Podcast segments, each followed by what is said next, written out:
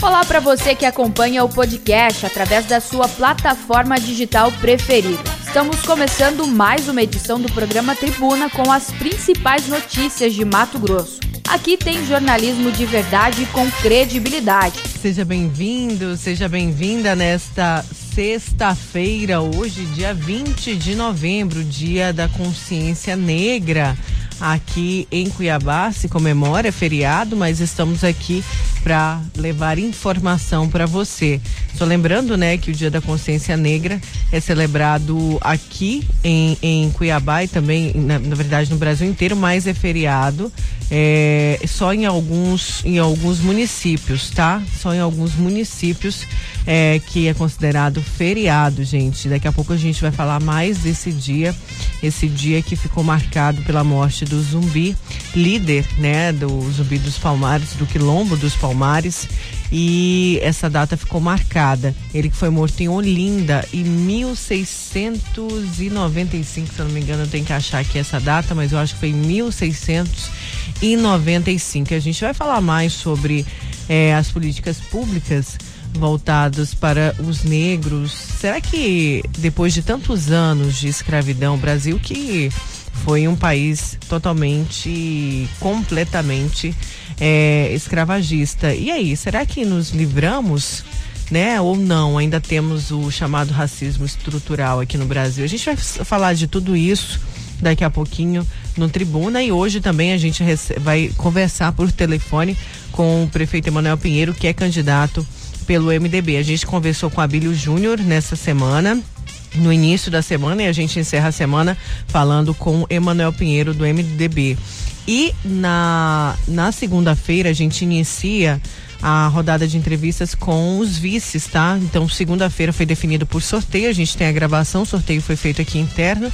O primeiro que os dois já confirmaram, então segunda a gente recebe às 10 o José Roberto Estopa e na terça às 10 também o Felipe Velaton. Olha, deixa eu dar bom dia aqui ao Juca Santos e a Nayana Bricá. O, o, o Yuri não está, né? Yuri tá numa merecida folga. tá, tá numa hoje. merecida folga. Um abraço pra com ele toda se razão. a gente, viu? Um abraço, Yuri. Bom dia, Nayana. Bom dia, Nayara. Bom dia ao Juca. Bom dia aos nossos amigos ouvintes aí que nos fazem companhia nesse feriado. Um feriado é, bastante importante, né? E também reflexivo, né? Não só para os negros, mas também pra gente. Um feriado muito importante. Isso mesmo, Nayana. E feriado, mas que o comércio também abre. Hoje abre normal o comércio do centro, dos shoppings, tá, gente? É, lembrando que estamos no nove... em novembro também, em época de Black Friday, então tem descontos aí na praça. Muita gente aproveita essa época de Black Friday para poder é, comprar já o presente de Natal, isso mesmo, comprar o presente de Natal. E daqui a pouco a gente vai é, ver uma, uma entrevista sobre uma cartilha de cuidados com os golpes. A gente não conseguiu vincular essa entrevista completa e a CDL fez uma cartilha é, contra golpes, viu, gente? Para orientar a população para não cair em golpes, porque tem como tem muito desconto, né? Tem sempre aquele aproveitador tentando aplicar um golpe, aquele estelionatário, não aproveitador, porque isso é crime.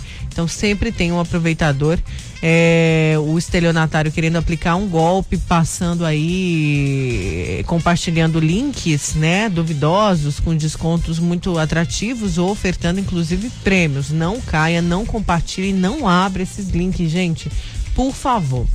Olha, e você pode participar sempre com a gente pelo 99987 2337, é o nosso WhatsApp, 99987 2337. Fica ligadinho porque o Tribuna está aqui para deixar você bem informado. E daqui a pouco a gente vai também com informações de trânsito, isso mesmo. Luiz Vieira vai dizer como que vai estar o trânsito nesse feriadão é, para os nossos queridos amigos aí que já estão trafegando. Tem gente é, indo viajar, né? Tem gente já nas estradas. Muita atenção, cuidado. Os nossos amigos da rodagem que está pegando estrada nesse feriado também. Manda mensagem aqui pra gente pelo 99987 2337. Vamos então com informações de trânsito. Vila no trânsito. Oferecimento Locassim, a loja que vende e aluga. Mais de mil itens em ferragens e ferramentas para sua casa e obra. Avenida Beira Rio, 4110. Bom dia, Luiz. Muito bom dia, Nayara. Mais uma vez, bom dia a todos aí no estúdio. Um excelente feriado a você, amigo ouvinte, que acompanha o Tribuna aqui na Vila. Olha, trânsito segue é, abaixo, com um movimento abaixo dos dias normais, né, por conta do feriado mas ainda assim um, um, movimento até grande nas principais avenidas. Aqui, por exemplo, pela Arquimedes Pereira Lima, a Estrada do Moinho, há um movimento grande de veículos nesse momento, não há aquele congestionamento habitual, mas é, muitos carros nas ruas da capital nesta manhã de hoje, especialmente aí nos sentidos às estradas, né, um, um maior movimento muita, muita gente pegando a estrada nessa manhã para aproveitar aí o feriado prolongado. E a gente reforça aí os cuidados a quem for pegar a estrada, quem estiver saindo de casa nesse momento, né? Manter a velocidade reduzida, as estradas vão ficar mais movimentadas, daqui a pouco a gente vai voltar com mais informações sobre esse aumento na movimentação. E, é claro, manter os cuidados com os veículos para que não tenha nenhuma pane durante as viagens aí nas estradas e também é, o cuidado com as chuvas, já que estamos né, no período mais chuvoso e a, a, com a pista molhada o risco de acidentes é maior. Portanto, a você, condutor que segue por toda a Baixada Cuiabana, saindo para as estradas nessa manhã, esteja atento, mantenha a responsabilidade no trânsito para evitar problemas a você e aos demais condutores. Certo, Luiz, obrigada pelas suas informações, viu? Muito obrigada. Daqui a pouco o Luiz vem com mais informações aqui pra gente. Olha, Vamos falar então de esperança, né, gente? A gente está aí querendo saber quando começa a imunização e a gente vai para um giro agora porque vacinas contra a Covid podem ser liberadas aí até o fim do ano. Vamos para o nosso giro internacional. Rádio França Internacional.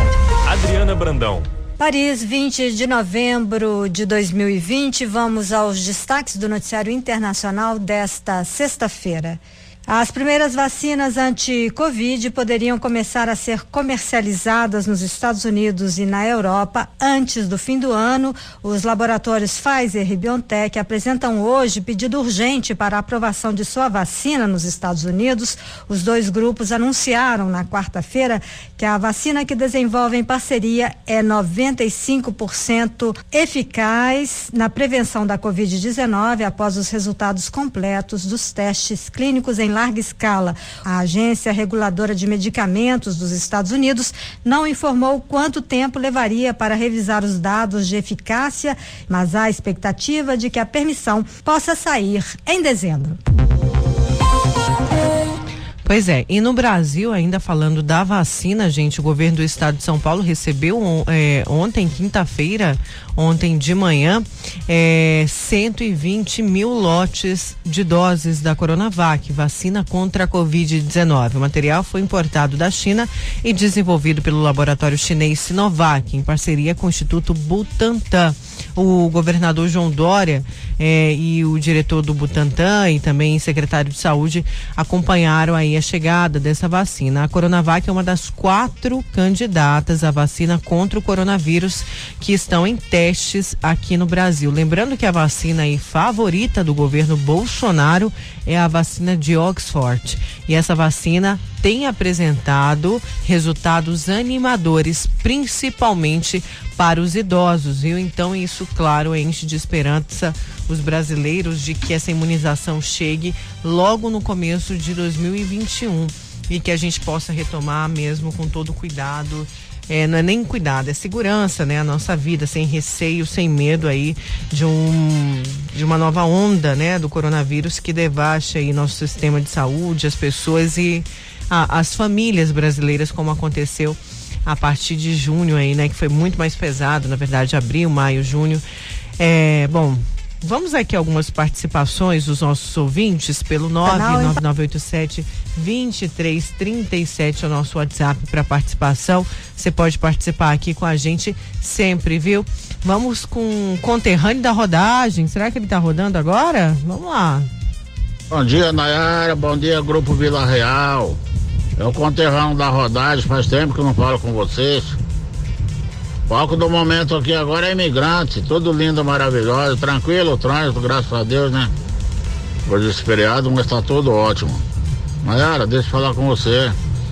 Primeira coisa, se chegar a vacina contra essa corona, eu quero ser o primeiro a tomar, porque estou cansado de andar com o nariz tapado. Mas isso faz parte da nossa vida, né? faz parte da saúde. Segundo, eu assisti uma reportagem que a polícia prendeu 350 quilos de maconha no Jardim Vitória. Só que a polícia tinha que montar uma campana lá antes de pegar a droga, para saber quem tá guardando essa droga lá, né? Eles não fizeram nada disso. Souberam, foi lá, pegaram a droga e agora? Vai saber quem guardou lá? Vai ser mais difícil, né, Nara? Não vai ser não? Eles tinham que primeiro botar a campana lá para ver quem que ia lá. Olhar essa droga, cuidar dessa droga lá, né? Mas tenha um abraço, um ótimo dia a todos nós. Tchau, tchau. Obrigada, meu amigo conterrâneo da rodagem. Obrigada aqui. Pois é, você viu num cadeia neles, né? É, é, cadeia neles informando aí os nossos ouvintes. Tem mais gente participando? Vamos lá. Bom dia, Nayara. Tudo bem? Estamos de Cuiabá, destino Pangará da Serra. Trânsito bom, estrada boa. O povo com certeza vai querer privatizar ela, que sempre é assim. Arruma tudo para depois passar para os outros cobrar de nós de novo. E sobre a vacina, o rapaz aí quer tomar por primeiro, eu não quero tomar nem por derradeiro. Se eu conseguir passar pelo tudo Covid e não morrer, o que, que eu quero mais que vacina? Um abraço. É Nelzito, aquele que não concorda com nada. Ô, oh, meu amigo, só o Nelzito pra fazer a gente rir, mas bem humorado, é, né? Mas é porque o vírus, ele, você pode se, se contaminar de novo, viu, Neuzito? Mesmo quem já pegou, já curou. O, tudo é muito incerto a respeito desse vírus, mas os médicos falam de uma janela de seis meses, né? De não contaminação. Mas depois, e outro, o vírus ele sofre mutação. Como H1N1, a gente não tem que se imunizar todo ano. Pois é, é porque todo ano tem outra forma, tem um novo componente, eles reformulam a vacina para que a gente possa tomar. Por isso que é importante, viu? Que a gente tome uma vacina muito segura.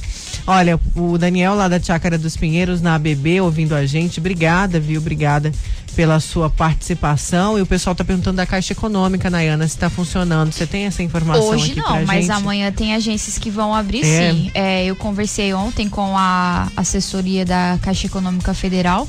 Eles vão divulgar no site uma lista, né, com todas as agências que devem abrir aqui em Mato Grosso. A abertura será às 8, seguindo até meio-dia, né, do horário local. Não importa, não importa o fuso, o fuso horário. Então, o atendimento amanhã vai ser exclusivo para os benefícios do auxílio emergencial e FGTS emergencial, conforme o calendário já divulgado pela Caixa Econômica. Certo, Nayana. Então hoje não abre, mas amanhã sim, viu, querido ouvinte? Vamos aqui a mais uma participação. Bom dia, Nayana Andricá, Nayara Moura, José Fernandes, passando por aqui para desejar um bom início de começo de final de semana a todos nós e desejo uma excelente sexta-feira a cada um de nós. JF do Instituto dos Cegos. Abraços. Obrigada, viu, meu querido? O pessoal tá aqui, professor Belo, com a gente. Consciência não tem cor, consciência tem alma. Eu sou mesmo, professor Belo, do IFMT, aqui os nossos outros amigos participando, aqui o Dito, seu Dito, deixa eu colocar aqui. Bom dia, parabéns pelo dia da consciência negra. Bom dia, Vila Real. Bom dia, o pessoal Nayara, feriadão, estamos aqui ralando. Fernando do Ribeirão trabalhando, né, Fernando? Vocês é, estão aí, é, é, perdão, é, Fernando Ribeiro lá em Jangada, Fernando Ribeiro lá de Jangada, trabalhando firme e forte. Ele que é da zona rural, estão ali, né? Com a mão na massa. É isso aí, meu amigo, tá igual a gente. então, aqui trabalhando firme e forte. Vamos aqui a mais uma participação. Bom dia, Nayara. Bom dia, tribuna. Quem dera a gente não ter que ter um dia de consciência negra, né? A gente poderia ter um dia para lembrar de Zumbi do Palmares, né? Sua luta, né? Mas no Brasil de 2020, de 20, né? A gente a toda hora, né? Vê a questão do racismo estrutural no nosso país, né? Infelizmente é um ranço cultural muito grande ainda no nosso país, né? E o racismo existe sim, né? E só sente quem vive o racismo, né? Quem não vive o racismo acha que não existe, né? Mas inconscientemente quem nega o racismo faz o racismo, né? Então a gente tem que ensinar nossas crianças desde cedo a, né, a ser contra essa questão que já é impregnada na nossa cultura, né? Temos que lutar todo dia contra o racismo, né? Parabéns, né? Aos que lutam nessa área, né? Especialmente a Aurélia Augusto, né?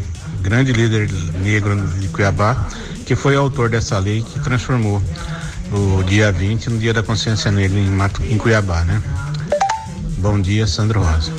Obrigada, Sandro. E hoje, né, independente aí do que de quem é, hoje a gente acorda com uma notícia estarrecedora de um homem que foi morto, um homem negro de 40 anos que foi espancado até a morte lá num Carrefour de Porto Alegre, lá no Carrefour de Porto Alegre, gente. Que que notícia que notícia terrível, né? Que notícia terrível. Bom, a gente vai falar mais disso daqui a pouquinho e é, aqui no Tribuna. Vamos aqui a mais participação do nosso ouvinte via WhatsApp, o seu dito também aqui com a gente. Bom dia, Nayara. Bom dia, Nayana. Bom dia, Juca. Feliz sexta-feira para vocês. Com fé em Deus e Nossa Senhora Aparecida. São Benedito que abençoe todos nós. Feliz dia pro Vitor. Que Deus abençoe ele também. Ô, seu Dito, obrigada, viu? Obrigada pelo carinho. Vamos aqui a mais uma participação. Bom dia a todos, é o Leandro Jardim Mossoró. De fato, a escravidão existiu no Brasil e tem que ver até que ponto, nos dias atuais, isso é explorado politicamente. Será com o intuito do Dia da Consciência Negra, realmente o tema ele não fica segundo plano? Né? Dito isso, o pensamento progressista e o pensamento mais à esquerda tende a associar a sua imagem a esse tipo de movimento, visando único e exclusivamente fins políticos. Dito isso, eu acredito muito na capacidade individual do indivíduo. Ele fazendo por, por merecer, ele deve obter um mérito. Entende isso? Isso independente de cor, credo, raça ou religião.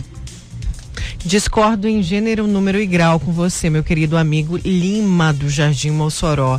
É, seria muito bonito se a, a, nossa sociedade conseguisse colocar em prática a sua fala. Isso deveria ser dessa forma. Na verdade, não é.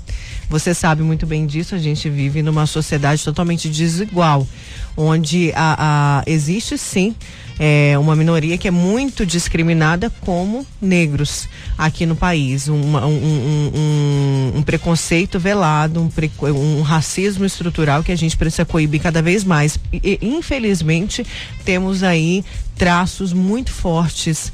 Parece que é muito difícil romper essa, essa cultura que a gente traz de tantos anos, da época da escravidão, como eu falei aqui. Então eu discordo de você. Seria, deveríamos caminhar para isso, mas infelizmente nossa sociedade não caminha para isso. Ainda não. Ainda não conseguiu libertar é, os nossos, é, os, a, a, nossa sociedade, o nosso povo que é negro. Infelizmente, olha que somos é, negros e pardos somam aí 60%, mais de 60% da nossa sociedade. Mesmo assim, existe um racismo forte aqui no nosso país. Deveria ser assim, como você falou, mas não é.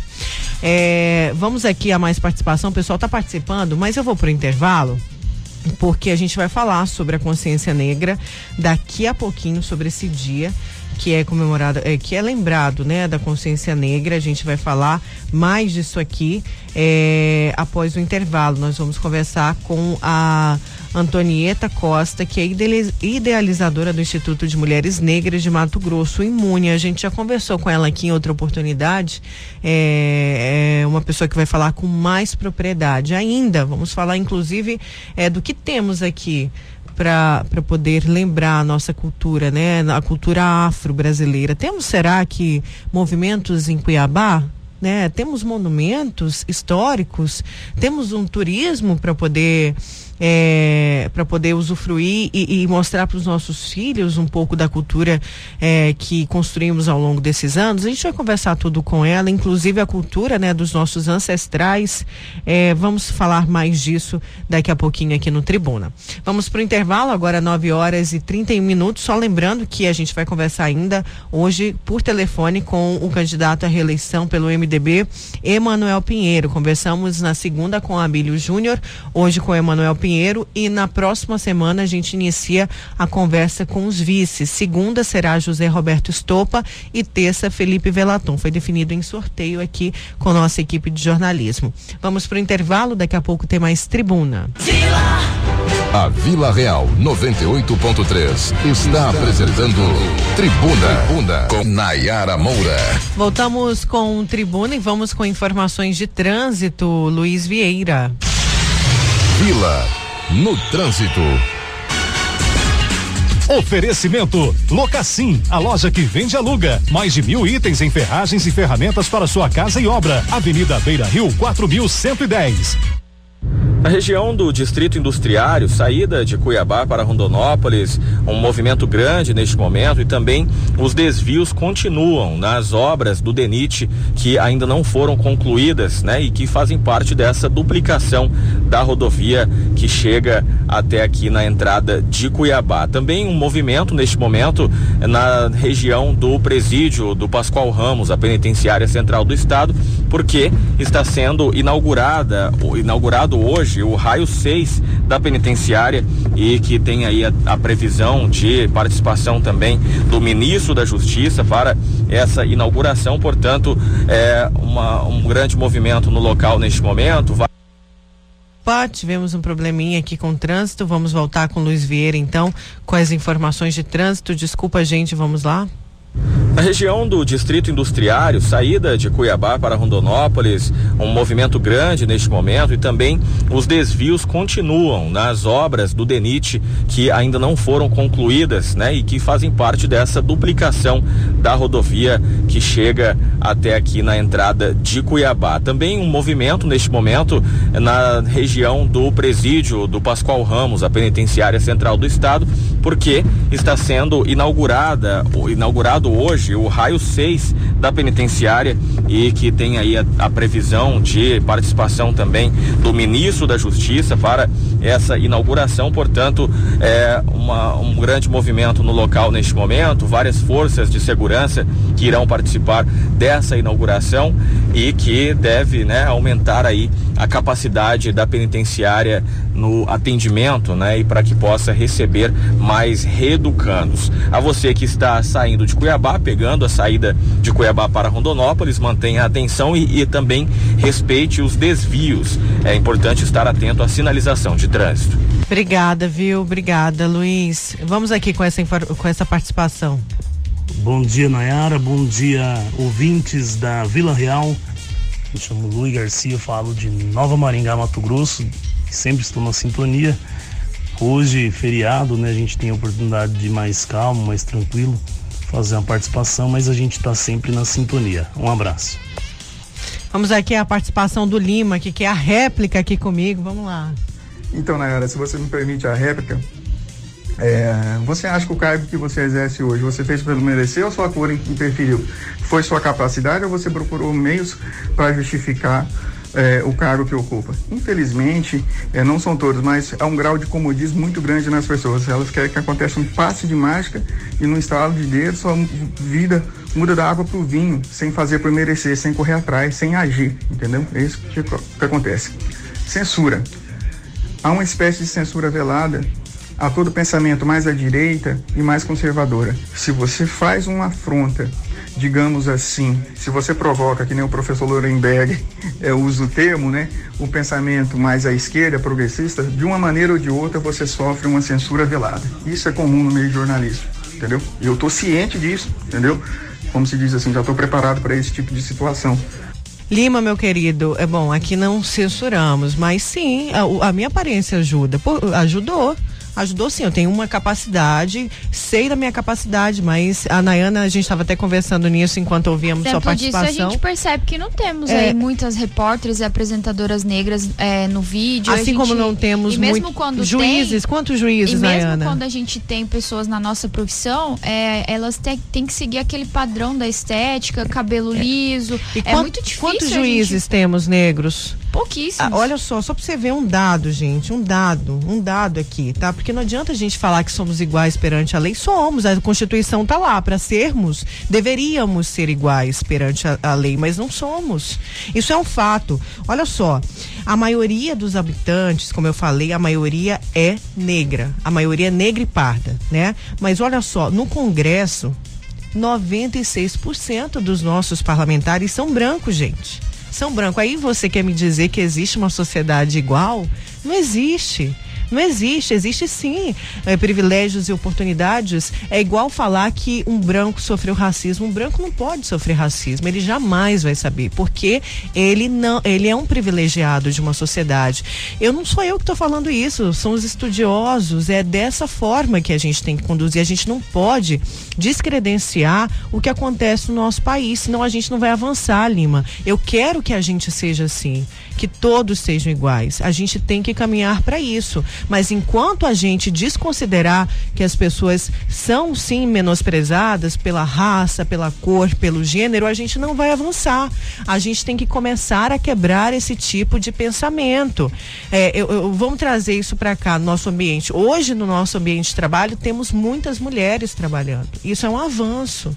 É um avanço. Enquanto tem empresa que quase não contrata mulher por conta de pensamentos retrógrados, retrógrados e totalmente errôneos, aqui a gente tem uma empresa que investe fortemente na contratação de mulheres. Isso é um avanço, Nayana. E a gente não pode fechar os olhos para isso. E se você descredencia todo, tudo que acontece no nosso país, como a nossa sociedade caminha, você não tem avanços, você não tem mudanças. O Atlas da Violência é, deste ano, atualizadíssimo, de 2020, aponta que houve um aumento de 11,5% houve um aumento de mais de 11,5% na, na morte de negros, nos assassinatos. E aí você quer dizer que todo mundo é igual?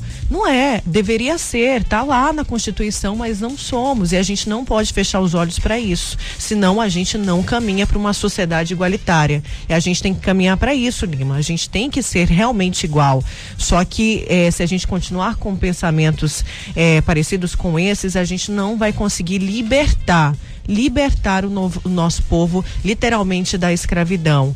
Né? Porque a gente tem esse pensamento ainda escravatório, onde em várias casas aí você tem a, a, a empregada doméstica que tem que comer depois do patrão, que não pode sentar na mesa com o patrão. Por que, que a gente ainda tem esses resquícios, né, da época de que, em, eh, em que a gente escravizava o nosso povo? Temos que nos libertar disso, libertar o nosso pensamento. Isso eu volto a falar, não não quer dizer que você é de direita, que você é de esquerda. Você pode ser de extrema direita, mas entender que a sociedade assim não é igual e trabalhar para que ela seja.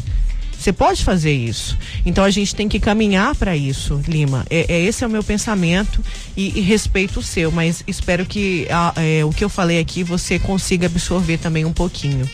É, Nayana, a gente não está conseguindo falar, né, com a professora com a professora não, com a Antonieta Costa, que é idealizadora do Instituto de Mulheres Negras de Mato Grosso, Imune, mas a gente é, daqui a pouco vamos tentar falar com ela ao longo, é muito importante essa participação dela, mas a gente tem um horário bem, bem acirrado, bem marcado, né, cravado com o prefeito Emanuel Pinheiro, que é candidato do MDB às 10 horas. A gente vai para um breve intervalo de novo. Deixa eu colocar mais participação antes do intervalo. Tem muita gente aqui participando nesse dia 20, dia da consciência negra.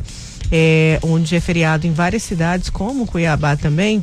Vamos aqui com a participação dos nossos queridos amigos. Só mandar um abraço lá para Joel de Chapada dos Guimarães. Joel, como que tá o tempo aí em Chapada? Tá friozinho? Manda aqui pra gente. Vamos lá. Bom dia, Nayara Moura. Nayana Bricar, estou aqui em Matupá e estou ligado na Vila, Jacques Brasil. Um abraço para vocês. É, vamos colocar o próximo. Cão também aí, Hernanicão tá na área aí, não vou falar só o nome. É, um abraço então, minha querida. Olha, é, tem mais gente aqui é, participando com a gente, trabalhando, participando com a gente. Trabalhando. É, vamos lá, com nossos ouvintes. Bom dia, Nayara Moura. Bom dia, Nayana Bricada. Bom dia, Juca e a todos deste grupo maravilhoso da, do grupo Vila Real da Tribuna de Apresentações. Nayara, hoje é um dia, para mim, um dia muito especial. Hoje é dia da consciência negra. Eu acredito que não deveria ser dia da consciência negra. Deveria ser a consciência de todos os brasileiros no dever e da responsabilidade de cada um de tratar a igualdade. Todos somos iguais. Sangue corre na veia da mesma forma, vermelho. Mas, infelizmente, principalmente as mulheres negras, né? São destratadas, são maltratadas pelos seus parceiros. O feminicídio para a mulher negra é, um, é uma superioridade em que não deveria existir, mas infelizmente é uma situação desagradável do nosso país. Nosso Mato Grosso não estaria fora disso. Mas que nós, todos os brasileiros, possamos ter consciência, não só da, da consciência do, do negro, mas das mulheres também. De um... Obrigada, senhor Adailton, pela participação. Mais uma. Bom dia, Nayara. É, brincar a todos os ouvintes aí do vídeo de audiência no horário Tribuna. Nessa sexta-feira, dia da consciência negra. É, quem assistiu ontem na, na Record ontem, do Jornal da Record, é na Vila Real, mostrou lá em Joinville uma, uma vereadora negra que foi eleita lá. Assim que ela foi eleita, começou os ataques racistas na internet.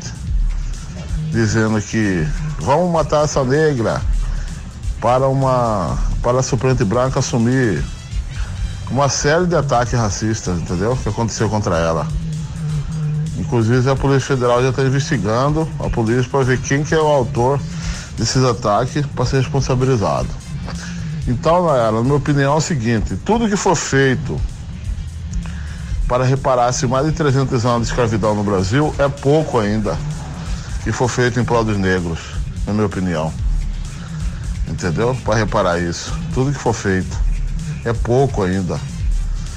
Entendeu? Infelizmente o racismo no Brasil é velado, mas existe. Entendeu? Então a gente nós somos contra o racismo, nós temos que combater esse mal que assola a sociedade. Que no dia de hoje, nessa atual conjuntura que nós vivemos, não podemos mais é, aceitar esse tipo de coisa. Esse aí não cabe mais no nosso, entendeu? Na nossa convivência mais. Entendeu? A verdade é essa, essa é a minha opinião. O respeito acima de tudo entre as pessoas. Não importa a cor, a raça e o gênero, entendeu? A verdade é essa. Essa é a minha opinião. Chacororé aqui do Cochupó. Obrigada, Chacororé. Tem mais gente aqui participando. Bom dia, Nayara, Nayane. Infelizmente no Brasil, uma parte da sociedade vem mostrando sua cara sem um menor pudor com preconceitos contra negros, mulheres e pobres em geral. O que acontece com a mulher em nosso país é uma vergonha. Os feminicídios cada vez mais constantes. Infelizmente, até líderes políticos não respeitam as mulheres não respeitam os negros, não respeitam os idosos, não respeitam os homossexuais. A sociedade está assim, temos que ficar de olho nessas pessoas, mudar a lei para que sejam punidas severamente. Bom dia. É, obrigada, meu amigo. O pessoal está participando, né? A gente também tem que respeitar aí o pensamento de todo mundo. Vivemos numa democracia, mas claro, a gente tem que, que, que é, na verdade, tentar, né, mudar a sociedade que a gente vive hoje. E o diálogo é um caminho, né, Nayana? O diálogo é um caminho para essa Sim, mudança. Realmente. Você trocar é, informações, você acrescentar informação no outro e receber também.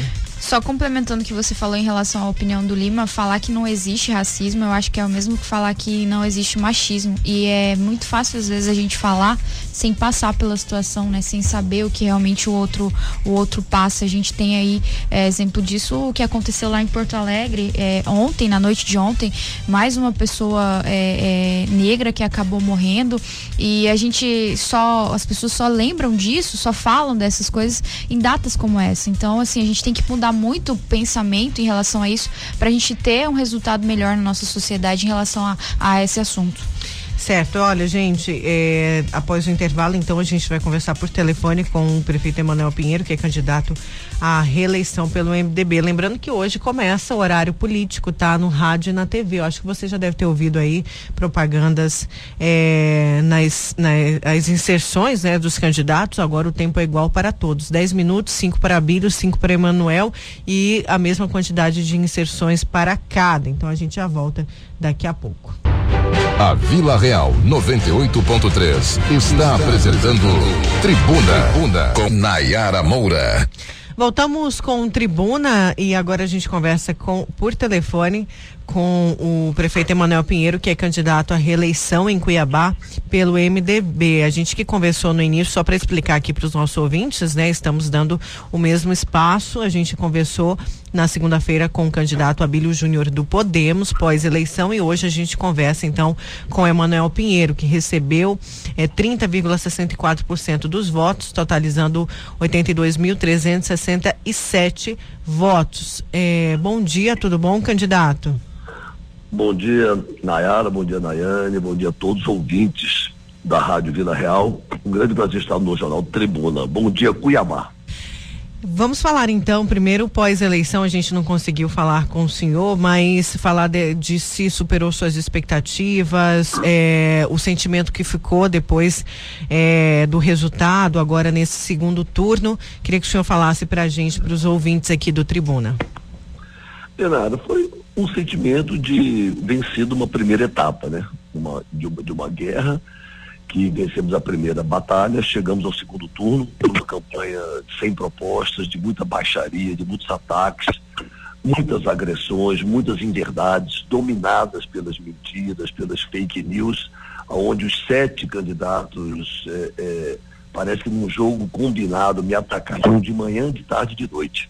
Perderam uma grande oportunidade de apresentar suas ideias, suas propostas, o seu histórico, o que fizeram por Cuiabá e o que pretendem fazer, quais as suas propostas para a nossa cidade. Todos eles miraram, priorizaram o ataque pessoal, a baixaria e a politicagem. Isso empobreceu bastante o processo eleitoral e perderam essa oportunidade, mas eu não, não desviei da rota, eu continuei firme e leal ao eleitor cuiabano, respeitando a população cuiabana numa campanha propositiva, mostrando tudo que estamos fazendo na nossa gestão, todas as nossas realizações, entregas, as mudanças que estamos pro, promovendo em Cuiabá, os avanços que estamos promovendo na cidade, entendeu? Então, eh, priorizando os mais humildes, os mais carentes, administrando para todo mundo, sem discriminar ninguém, mas priorizando os mais humildes, os mais carentes, transformando a nossa cidade num canteiro de obras em todas as regiões, em todas as áreas da, da administração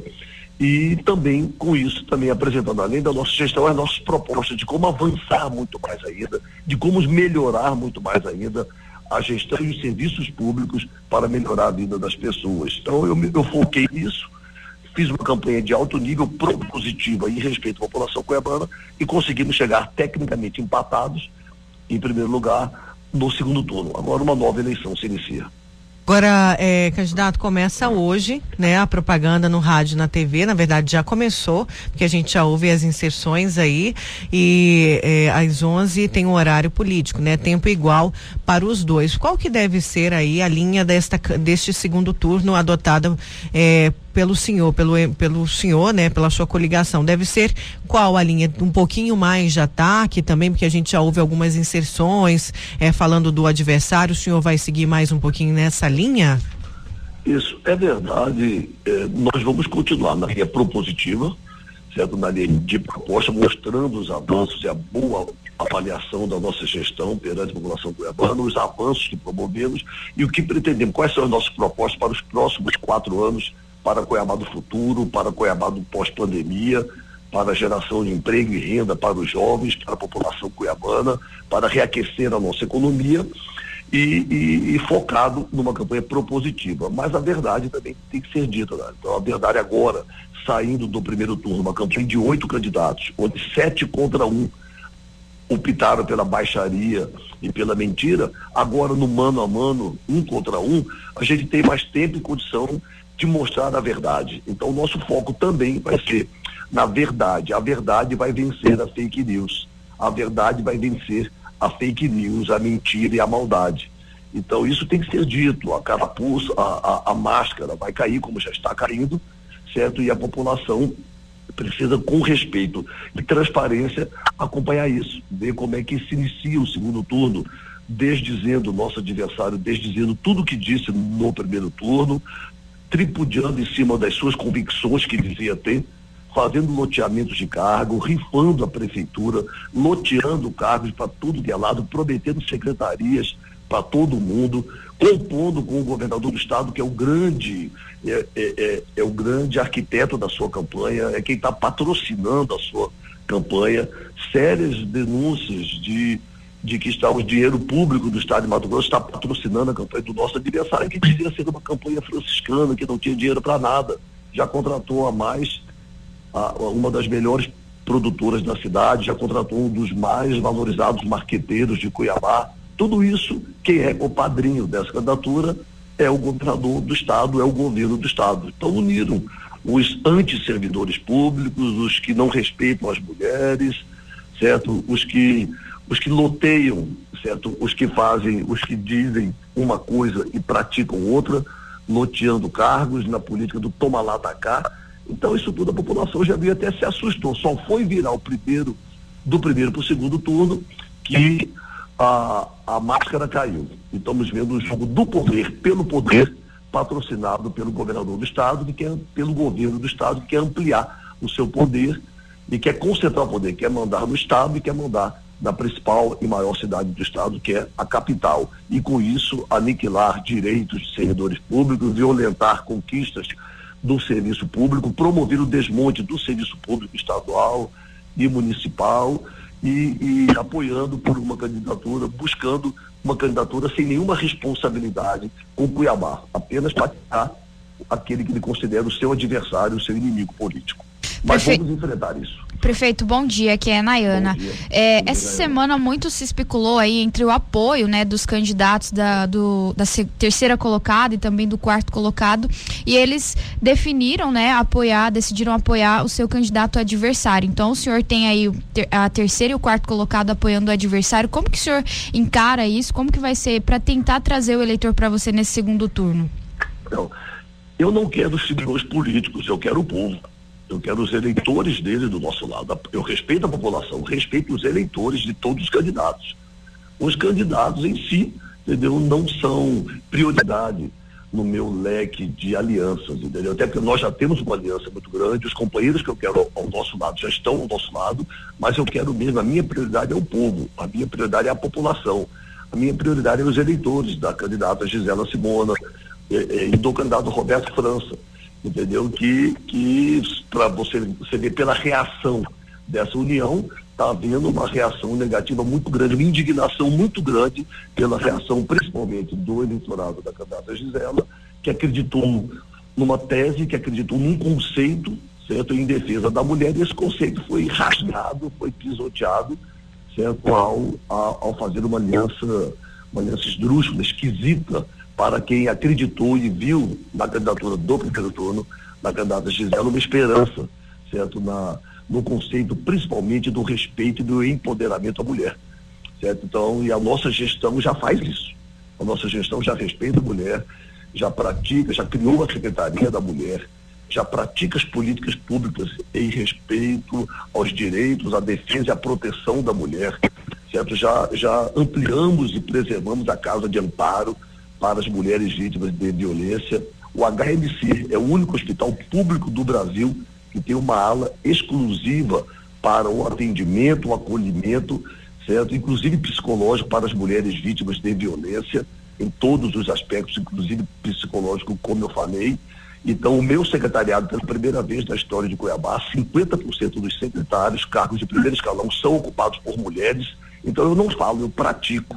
Eu faço a prática certo? Da valorização, do respeito, do empoderamento da mulher cuiabana. Isso pegou mal, então pegou muito mal, porque todos eles apresentavam no primeiro turno a face do bom moço, certo? A face do bom moço, do antissistema, daquela pessoa que não faz composição com aquilo que não acredita, que tem convicções, e só foi virar para o segundo turno e veio uma expectativazinha de poder que rasgou-se tudo que se vendeu até agora e o poder pelo poder, o toma lá da cá, loteamento de cargos para todo lado, eh, rifando a prefeitura de Cuiabá. É o que nós estamos vendo e nós estamos reagindo, nós somos a oposição a tudo isso.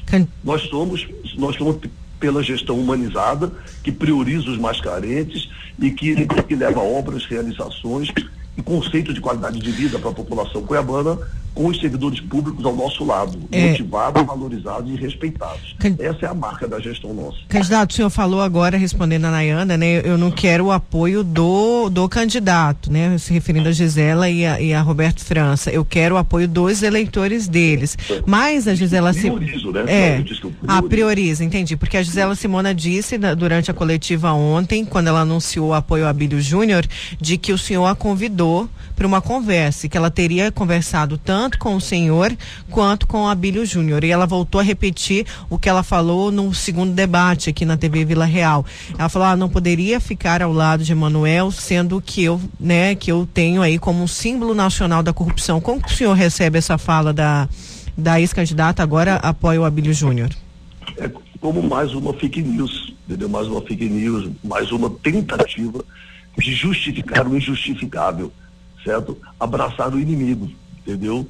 E abraçar o, o inimigo numa, numa total desconsideração e violência contra os seus conceitos, contra as suas convicções e contra tudo que ela representou, especialmente até agora, e especialmente no primeiro turno.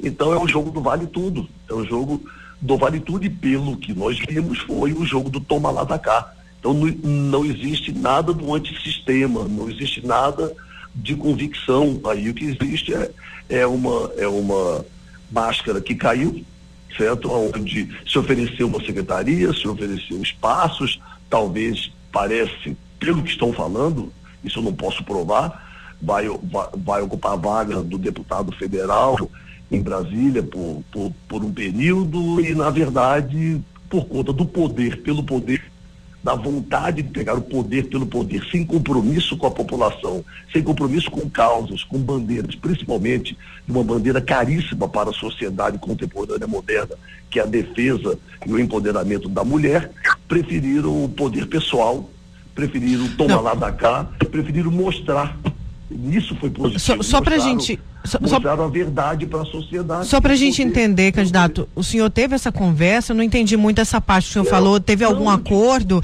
mas é, é isso foi oferecido também na ela, sua conversa?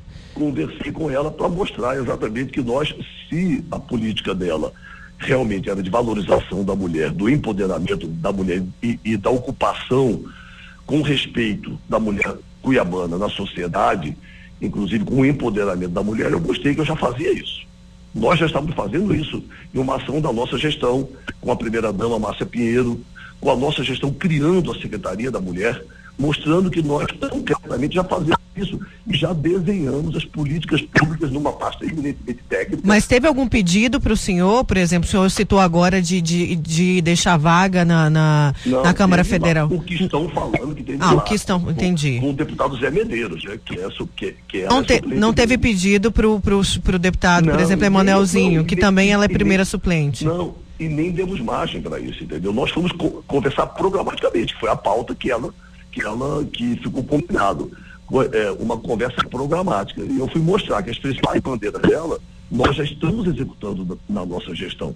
Nós já estamos fazendo. A valorização do servidor público é uma marca da minha gestão. É o servidor valorizado respeitado incentivado motivado e que eu, está ao meu lado aí promovendo as mudanças e os avanços eu ainda... Eu ainda quero e falar. A outra pauta, só para fechar, só, e a outra pauta é a valorização e o empoderamento da mulher, que já é uma realidade na nossa gestão. Eu levei essas propostas para ela acreditando, acreditando que eram essas pautas principais. Mas pelo que eu vi na mídia, foi o jogo, o, o nosso adversário ofereceu tomar ficar para ela. Não só não, está fazendo isso com todo mundo, mostrando que não tem nada de antissistema aí, né? É um oportunismo só. Falando desse jogo de tomar lá da cá, é importante a gente tocar nesse assunto, porque ontem o senhor re, re, recebeu é, o apoio de 20 sindicatos, inclusive. É, já tem mais, é, já aderiu mais. Ah, já aderiu mais. Mas inclusive, eu tô, eu tô puxando uma matéria do GD, tá? Do portal Gazeta Digital, Digital que foi ontem às, 14, às 15 horas. Inclusive, o vice-presidente estadual do PROS, né, que também organizou, considerado aí um dos mentores da campanha de Gisela Simono, Oscarlino Alves, que todo mundo conhece, faz, faz parte parte do Fórum Sindical. E aí eu pergunto para o senhor, houve algum, alguma troca? Eles pediram também cargos nas, secreta nas secretarias? O senhor ofereceu também cargos? Houve esse pedido de, de troca de favores por, por esse apoio? Porque isso é questionado pela sociedade. Absolut, absolutamente nada. Absolutamente. A causa, a reação do Fórum Sindical certo? Que, que apoiou em massa, no, apoiou em boa parte do primeiro turno a candidata Gisela. Eu tive também o apoio de uma, uma parcela é pelo meu histórico em defesa do servidor público. Porque eu sou um político e hoje prefeito da capital que acredito no servidor público, que acredito nos serviços públicos e, e que trabalho para fortalecer, para valorizar certo? E para respeitar o servidor público e os serviços públicos, as políticas públicas. Então, detrimento disso, diante de um governo do Estado que patrocina o desmonte dos serviços públicos, que o descaso, o desrespeito e a arrogância com os servidores públicos. Diante do nosso candidato adversário, que debocha, ironiza e desrespeita os servidores públicos, inclusive já anunciando que, se for eleito, vai desempregar 3 mil trabalhadores. Em relação aos seus apoiadores que desprezam os servidores públicos e os serviços públicos entendeu? Nós representamos o, a, a, oposição ao, ao desmonte do serviço público. Nós somos a voz, na prática, como gestor, de que é possível mudar, é possível avançar, é possível transformar com um serviço público comprometido e eficiente, como nós estamos fazendo na Prefeitura de Cuiabá. Eles viram que votarem em Emanuel Pinheiro é a única saída, que eles já fizeram isso em 2016 e nós não hoje decepcionamos, era a única alternativa para erguer, manter, manter erguida a bandeira do respeito ao servidor público estadual, Eu... municipal, a bandeira do serviço público e uma resposta para dar um basta à arrogância e à prepotência daqueles que são contra o serviço público, que são contra os servidores públicos, como é o caso do governador do estado Eu... e do nosso candidato adversário, que simbolizam essa política. Eu perguntei isso, é, candidato, porque é, ontem saiu né, a, o apoio e antes, no, no dia 18, na quarta-feira, é, a Gisela já, teria, já tinha conversado com o senhor e ela deu uma, uma, na verdade, uma entrevista, saiu no olhar direto, tá? Eu estou com a matéria aqui, ela disse o seguinte, que Emanuel irá mudar todo o seu secretariado se for eleito. O senhor chegou a conversar isso com ela, por isso que eu perguntei se tinha tido alguma troca. Mim, isso, ela perguntou para mim a minha posição sobre a gestão, para papai. Eu disse que na minha gestão eu pretendo reoxigenar, sendo reeleito prefeito de Cuiabá. É sempre bom para a sociedade que a gente faça a reoxigenação de ideias, de nomes, de quadros, para melhorar cada vez mais a eficiência dos serviços públicos. Aí eu disse Entendi. que fora a equipe econômica, mas que também seria avaliada, então a gente é bom, não, não é bom manter no mesmo cargo por muito tempo uma única pessoa.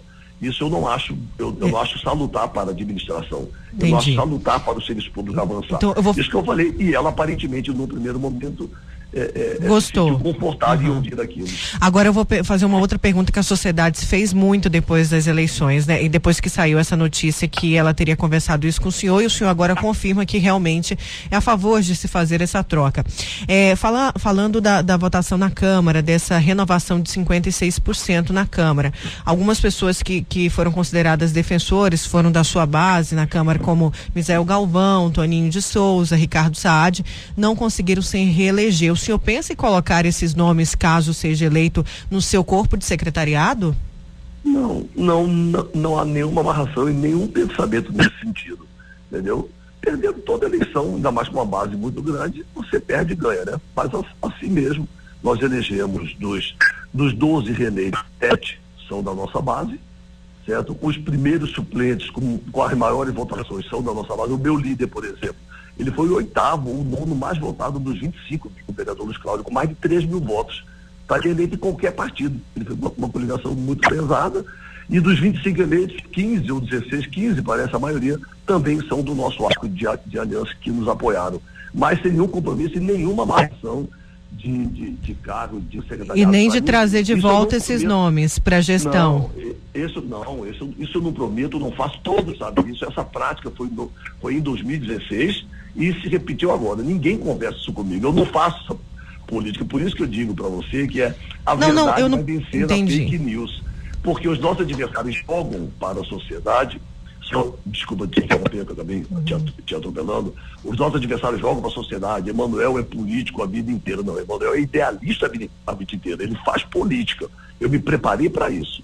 Eu não sou improvisado. Eu não fiquei sustentado por sistema ou por instituição. Entendeu? Eu sempre trabalhei como advogado, sempre trabalhei como professor de direito constitucional, mas sempre, sempre, sempre fiz política, porque é a minha vocação. Nasci para isso. Aí tentam vender isso e, na verdade, as práticas deles são muito piores. Muito piores, porque eu não fiz isso e não faço. Não faço tomar lá da cá. Nenhum apoiador meu tem secretaria prometida, nenhum apoiador meu fez o jogo do toma lá da cá, nenhum. Nenhum. Agora, é claro, quem ajuda a ganhar, ajuda a governar. Isso é lógico, isso eu sou sincero em falar. Quem me ajuda a ganhar, evidentemente, vai me ajudar a governar e eu vou optar pelos melhores quadros para Cuiabá continuar avançando. Então, então, então isso quer dizer que eles podem se ser puxados ou não, mas que não teve promessa. É isso que o senhor fala, Pra não teve ninguém, pra promessa. ni- pra mas é pe- isso pode acontecer. técnico. Eles podem ser perfil- levados para a gestão. pe- não, não tem isso. Não tem. É o perfil do, do secretariado que vocês estão vendo hoje. Um perfil técnico. Entendeu? Com políticas públicas, com, com condição de fazer políticas públicas. A maior prova disso é a gestão.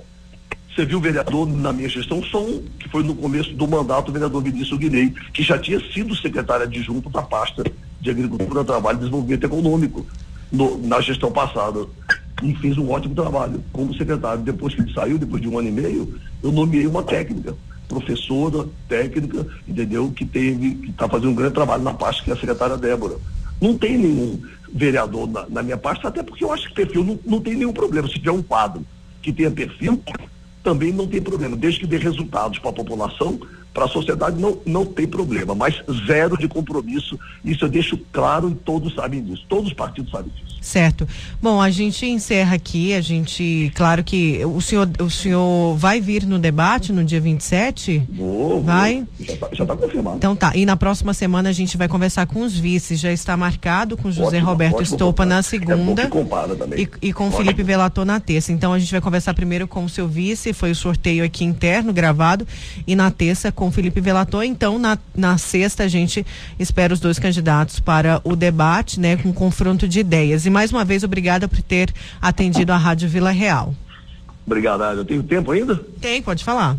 Então, eu, eu que agradeço a você, a Nayana, agradeço a todos os ouvintes da Rádio Vila Real pela oportunidade e peço que façam esse comparativo na, na, na biografia, na história do- de vida dos dois candidatos. Procurem todos os pontos, não sou perfeito, sou prefeito, não sou perfeito. Tenho meus defeitos, mas tenho muitas qualidades. Procurem pesquisar, pesquisem a biografia e o histórico de vida, certo, de, dos dois candidatos. Veja quem tem mais serviço prestado a Cuiabá, quem já, quem já, quem já fez algo por Cuiabá. Procurem saber a proposta de cada um, conhecer melhor, pesquisem aí no, no Google ou, ou nos meios ou das mídias sociais, quem tem mais proposta para Cuiabá, quem fez mais pela nossa cidade, pesquise sobre a nossa gestão, os avanços da nossa gestão, tudo que já fizemos por Cuiabá, administrando para todos, sem discriminar ninguém, priorizando os mais humildes, os, os mais carentes, com foco, priorizando os dos bairros para o centro, os investimentos do serviço público. Faça esse estudo, priorize a vida de cada um, a vida inteira, tudo que já fizeram pela nossa cidade e o que estão propondo para a nossa cidade. Após essa análise, essa pesquisa, eu peço que todos o façam com isenção, sem paixão, pensando no, melhor para a cidade e, e com isso peço o voto e o apoio de cada um de vocês para Emanuel e Estopa, número 15, prefeito de Cuiabá. Muito obrigado. Obrigada. A gente conversou então agora por telefone com o candidato Emanuel Pinheiro do MDB. Só lembrando que na segunda-feira nós conversamos com Abílio Júnior também. Demos aí o mesmo espaço para os dois. E na próxima semana a gente continua falando com, eh, com, com, a, com a campanha deles, né? Com a- as coligações. A gente vai falar na na segunda, na verdade, com os vices, né?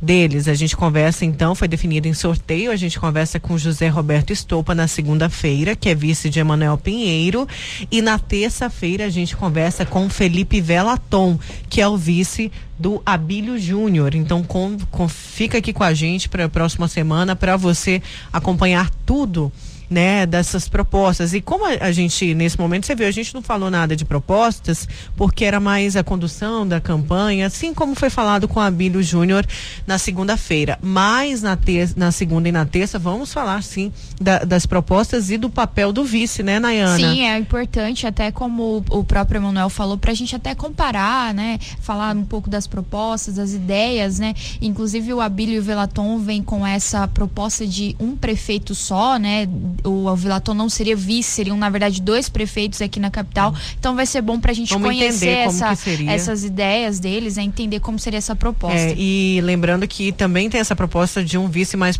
participativo na, na, no caso de uma possível gestão novamente de Emanuel Pinheiro, né? Porque a gente viu que nessa, nessa gestão o vice não foi não, participativo não. O nome dele era é, quase e, e, é um, e, uma, e é um bom menino, viu? Tem um futuro ali, é, tem um futuro político, né? Mas vamos entender, porque o candidato Emanuel Pinheiro já disse diversas vezes que José Roberto Estopa vai ser um, um vice participativo. E a gente sabe quem que é, é o ex-secretário de Serviços Urbanos, que a gente já conversou muitas Diversas vezes com ele vezes aqui, aqui no Tribuna. No Tribuna, a população cobrando aí, mas dessa vez, né, ele não vai vir, pelo amor de Deus, gente, como secretário, é como candidato a vice. Então não adianta falar do lixo lá na porta que não foi recolhido, outros problemas que ele não vai poder responder responder, porque ele estará como candidato a vice.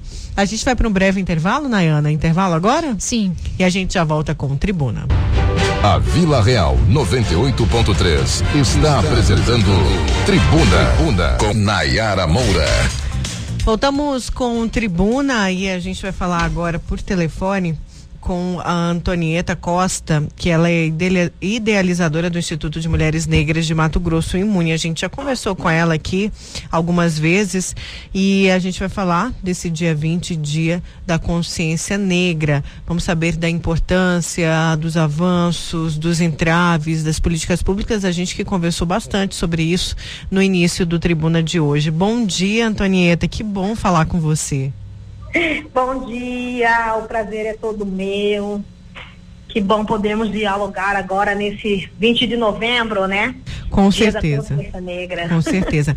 Antonieta, a gente começou, inclusive, um, uma discussão, é claro, saudável, porque aqui é um espaço democrático mais cedo entre os ouvintes, né? Alguns ouvintes levantaram, nossa, mas a Constituição está dizendo que todo mundo é igual perante a lei. Mas na prática isso não existe no nosso país, né? A gente traz para esse dia, dia 20, dia da consciência negra, então a gente puxa dados dados estarrecedores que, né, como por exemplo, o anual aí da violência, o Atlas da Violência, que apontou um crescimento de 11,5% de assassinatos de negros. E aí fala, ah, mas todos deveriam ser iguais. Não são, porque apesar de sermos, de sermos que eu digo, é, é, negros e pardos serem a maioria dos habitantes no Brasil, mais aí de 70%, só de negros 54%.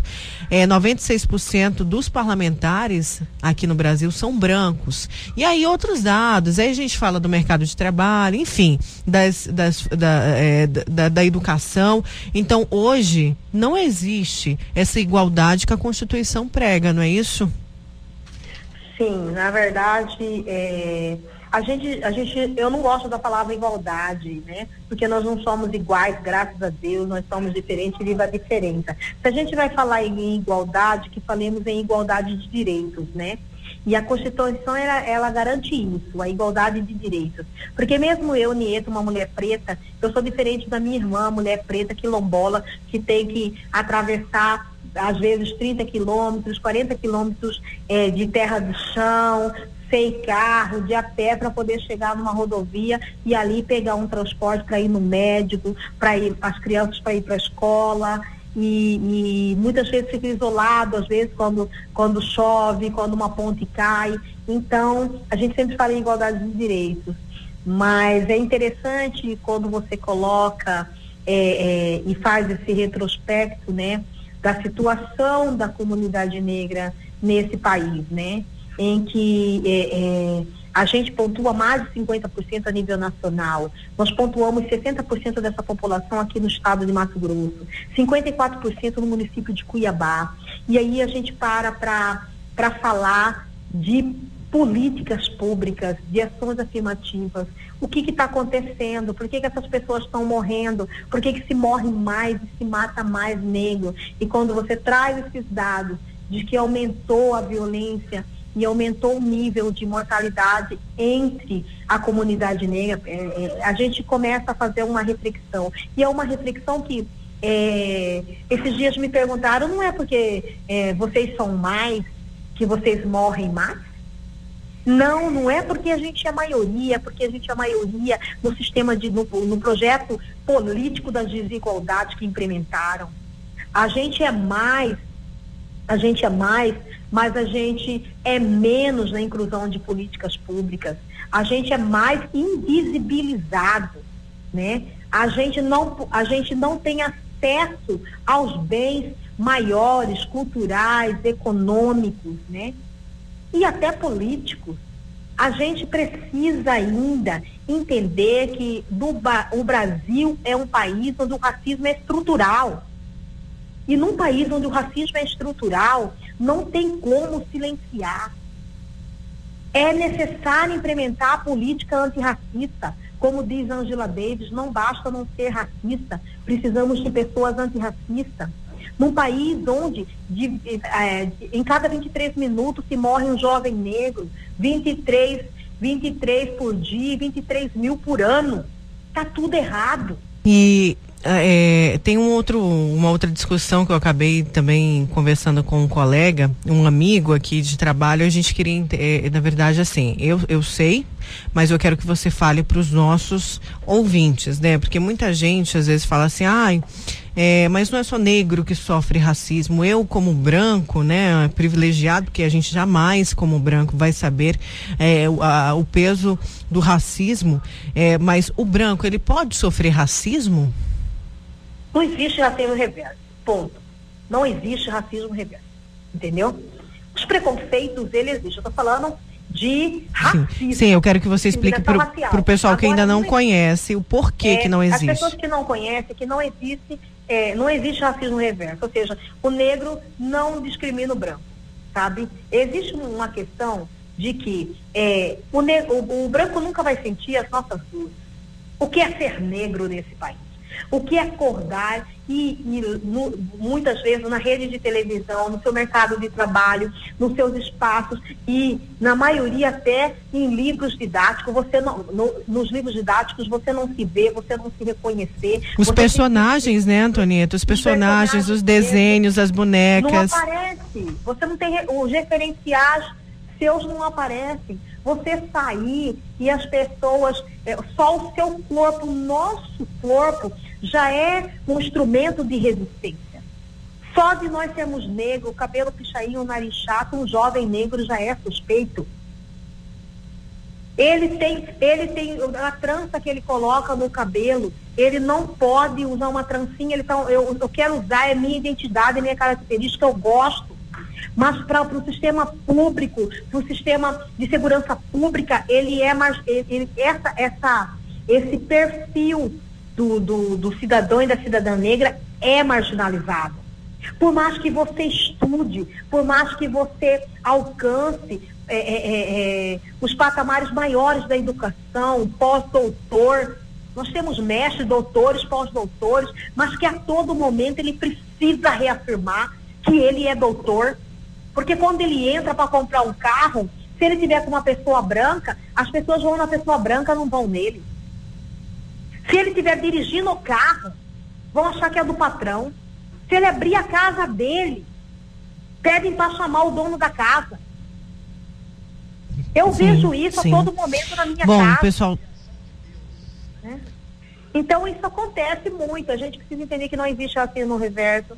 Racismo, a gente precisa, para a gente entender profundamente, eu sugiro que as pessoas entendam, é, leiam sobre privilégios de branquitude porque é uma discussão que é ampla, a gente quer falar tanta coisa, né? mas a gente tem que discutir o que, que é política de privilégios e o que, que é branquitude. Entendeu? Certo. Mesmo sendo no branco, mesmo sendo pobre, as portas elas se abrem mais facilmente do que para a comunidade negra.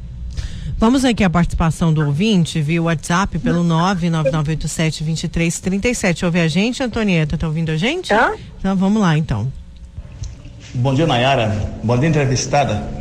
Olha, essa questão de nós negros, eu vejo assim, que não precisava ter representação nenhuma para dizer assim, nós representa os negros, porque todos os brancos e os negros, todos são gente, criação de Deus, né? Mas pela dureza do coração dos homens que dominam esse país, esse mundo, é preciso ter uma representante, como está nossa entrevistada aí, para representar nós, para que nós possamos ter algum direitozinho ainda, porque se não tiver um representante, nós não temos direito. Então, é, Antonieta, é o Altair. Altair, seu Altair, bom dia. Que bom contar com a sua participação. O seu Altair, que, que legal a fala do senhor, porque ele traz uma perspectiva de um olhar que é basicamente de, de muitas, muitas falas da comunidade, né? Mas o que a gente é bom a gente refletir, principalmente no segundo ponto que o senhor aponta, né? Na verdade, a gente tem que fazer uma reflexão com a comunidade. A gente, todos os heróis a gente acha normal. A gente acha normal celebrar o dia de Tiradentes, Dom Pedro I, segundo, terceiro, quarto. A gente acha tudo isso normal. A gente acha normal poder celebrar os dias santos, mas a gente não acha normal porque a gente tem uma dificuldade com as nossas referências. A gente tem dificuldade de nos olharmos, né? E a gente tem dificuldade de poder colocar ali as referências nossas positivas. Nós temos tanta referência positiva, mas a gente pode sim é, privilegiar, pode cultuar as referências que não tem nada a ver com a gente, que não nos representam.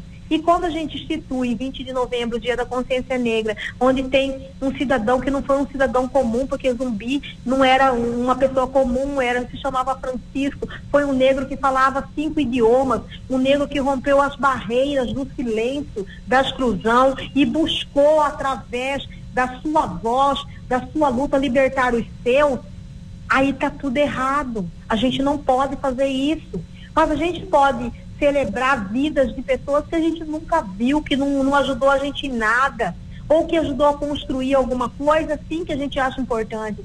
Nós nunca lutamos contra os heróis, os outros heróis, nós só consolidamos a parte que é nossa.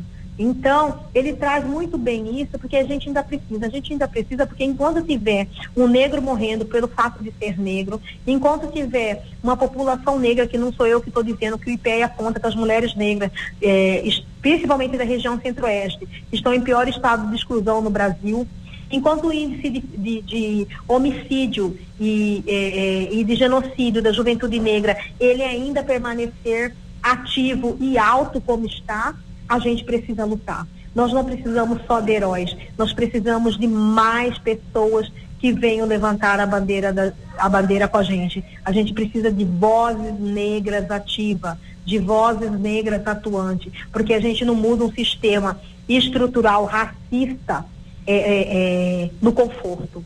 Não existe revolução no conforto. É. Então, seu Ataí, para a gente mudar esse sistema, a gente precisa ter voz. Para ter voz, a gente precisa colocar os nossos heróis em evidência, colocar as nossas e aí, através dele, colocar as nossas pautas em evidência.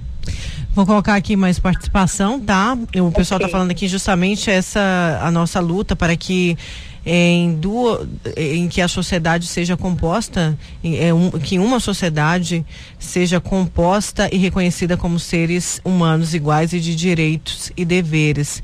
É, vamos aqui a mais participação. Aqui é o professor Luiz. Então, é, biologicamente somos iguais, né? Mas tem um preconceito, um racismo que tem na nossa sociedade, sociedade brasileira, sociedade em geral, né? Capitalista, tal. É, quando eu fiz faculdade, é, só tinha um, mais ou menos um professor negro. E na faculdade, né? Na UFMT, no meu departamento de biologia. E assim, é com, complicado, né? O Estado negro hoje no, na sociedade, né? Conseguiram bastante avanço, mas ainda tá fraco, né?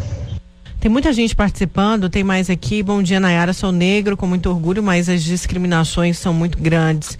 Aonde eu, é, onde eu che chego uma pessoa negra, os olhares mudam. Uma vez teve um roubo dentro do ônibus, uma mulher olhou e apontou fazendo que seria eu. Fiquei muito triste. Elias, é, aí tem mais gente aqui participando. É, bom dia, eu amo minha cor e vejo que o preconceito já começa colocando o dia para minha consciência. Anto, é, Antonieta? Então, é, dizer assim, são vários fatores. Dizer que, primeiro, você é, é, é, precisa saber quem que você é, entendeu? Porque se você não sabe, a sociedade sabe, já escolheu o seu lugar nessa sociedade. E o lugar que a gente quer é o lugar que nós vamos escolher, entendeu? Não é qualquer lugar.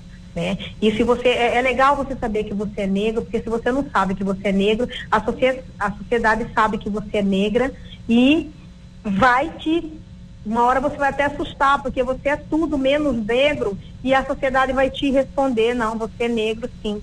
Então, é, alguém apontou aí, uma, uma pessoa falou, eu não sei o nome, ela disse que não precisa do dia para mim, precisa.